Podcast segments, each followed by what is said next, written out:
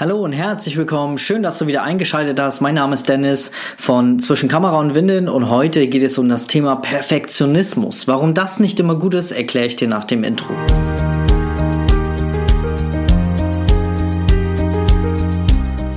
Hallo und herzlich willkommen zum Podcast Zwischen Kamera und Windeln. Ich bin Dennis und möchte gerne meine Erfahrungen zum Thema Fotografie, Business und Mindset mit dir teilen. Also viel Spaß!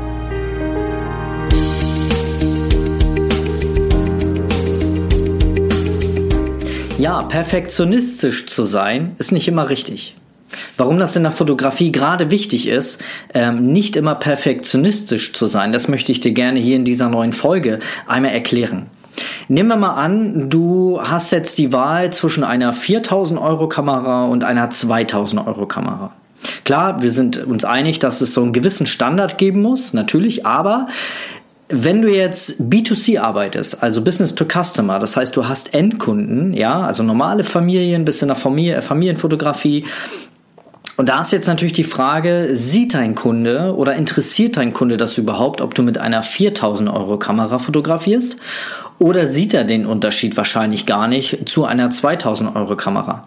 Ergo macht es dann überhaupt Sinn, in eine 4000 Euro Kamera zu investieren, wenn auch der Standard vernünftig und gut ist und die Qualität natürlich ähm, mit einer 2000 Euro Kamera? Also ich bin fest davon überzeugt, dass wir uns nicht immer die, das beste Equipment kaufen müssten, um einen merklichen Unterschied zu sehen. Wir sehen es wahrscheinlich, aber der Kunde im Endeffekt ja nicht. Den Kunde, glaube ich, interessiert nicht, ob äh, du mit einer 4000 Euro Kamera fotografierst oder ob du eine mit einer 2000 Kamera, äh, Euro Kamera fotografierst. Wir sind uns eigentlich klar, ein gewisses Qualitätsniveau sollte sein. Also wir reden hier von Vollformat, die Schnelligkeit der Kamera, ISO-Verhalten bei wenig Licht. Na klar, das muss alles sitzen. Gerade auch zum Beispiel eine Hochzeitsfotografie, da kann ich natürlich nicht mit einer Canon 60D rumeiern. Da muss ich schon eine Vollformatkamera haben. Ähm, ohne APS-C, sondern Vollformat, ganz klar. Aber ähm, wie gesagt, es, ich finde, es interessiert kein Menschen, ob wir äh, hochpreisige Kameras haben ähm, oder ähm, ja, im mittleren Segment, was völlig ausreichend ist für die Art Fotografie. Ne? Klar, es sei denn, du bist jetzt äh, Modefotograf oder fotografierst äh, für Model-Setcards, wo Bildagenturen dahinter stecken oder halt Modelagenturen, klar, da macht es schon Sinn, ähm, best, das bestmögliche Equipment zu haben und ähm, mit einer 4000 Euro Kamera, nehmen wir jetzt mal eine Canon, ähm, eine Canon 5D Mark IV zum Beispiel, ja, als Beispiel. Aber ähm, wie gesagt, B2C macht es, ähm, ja, muss man einfach gucken, was man für sich selber dann nachher mag, womit man gerne arbeiten möchte. Klar, wenn du das Geld übrig hast, dann kannst du dir gerne natürlich auch eine teure Kamera kaufen. Das ist eben selbst überlassen. Aber gerade in dem Start in das Fotografie-Business müssen wir natürlich jeden Euro beisammenhalten. Und da finde ich, ist es immer wichtig zu gucken, okay, brauche ich das jetzt wirklich oder will ich das einfach nur haben, weil es mir persönlich gefällt? Oder reicht es, wenn ich für den Kunden, ähm, ja, eine entsprechend äh, günstigere Kamera kaufe. Und das kannst du eigentlich für das ganze Business adaptieren. Das äh, geht dann weiter bei den Objektiven zum Beispiel. Ähm, klar, es macht schon merklichen Unterschied, ob wir mit, einem Sigma Art fotografieren oder zum Beispiel so ein Standard-Kit, was äh, zu den Kameras dazugeliefert wird. Ganz klar, aber da siehst du ja wieder auch einen merklichen Unterschied. Ähm, Studioblitzanlage, genau das gleiche. Brauchen wir jetzt unbedingt eine Hänse-Anlage? Ich will nicht behaupten, dass eine Hänse-Anlage nicht, nicht toll ist. Na klar, ich hätte sie auch gerne. Aber interessiert es den Kunden? Macht es wirklich Sinn, da eine wirklich Hänse-Studioblitzanlage äh, stehen zu haben im Studio, wo ich vielleicht nur Family und Newborn mache?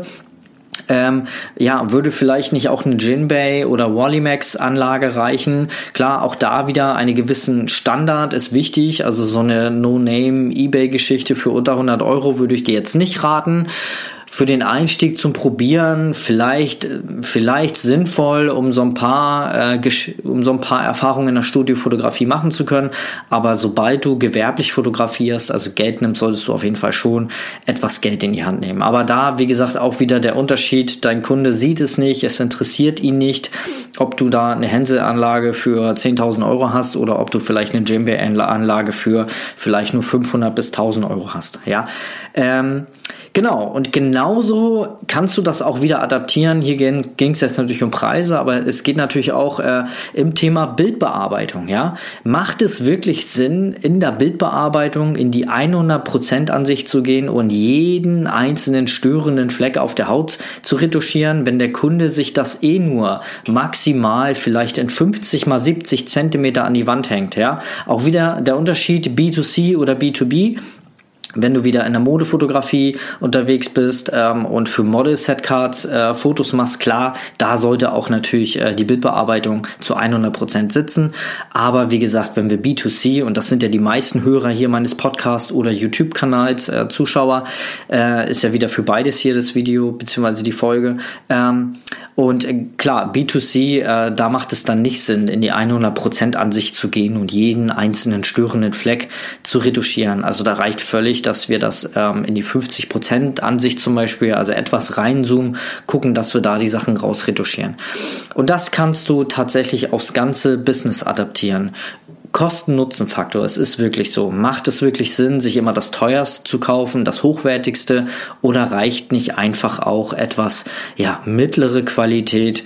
Wie gesagt, immer gucken, was ihr am Ende haben wollt, was für ein Ergebnis aber ich bin fest davon überzeugt, dass äh, wir nicht, ja, Perf Perfektionismus kann vieles kaputt machen und du ähm, steigerst dich da so rein und der Kunde nachher sieht es eh nicht, wenn du da irgendwie zwei Stunden mit einem einzigen Foto verbringst und äh, klar, der Ansatz sollte auf jeden Fall immer da sein, tolle Ergebnisse zu kreieren, aber wie gesagt, man kann es auch übertreiben. Also bitte, wenn du das nächste Mal vor einer Aufgabe stehst oder vor dem Kauf von Equipment, Zubehör, dann frag dich bitte, sieht das nachher dein Kunde, interessiert das dein Kunde? Wenn nicht, dann kannst du auch ein Segment tiefer vielleicht gehen wie gesagt, ein gewisses Standard sollte schon da sein, aber ähm, ja, das, der Rest ist der Ansichtssache. Ich hoffe, ich konnte dir ein bisschen helfen. Lass gerne ein Abo da, wenn du es noch nicht getan hast, wenn dir diese Folge gefällt. Ansonsten sehen wir uns zur nächsten Folge, beziehungsweise hören uns bei der nächsten Folge. Bis dann, ich wünsche dir eine schöne Woche. Tschüss.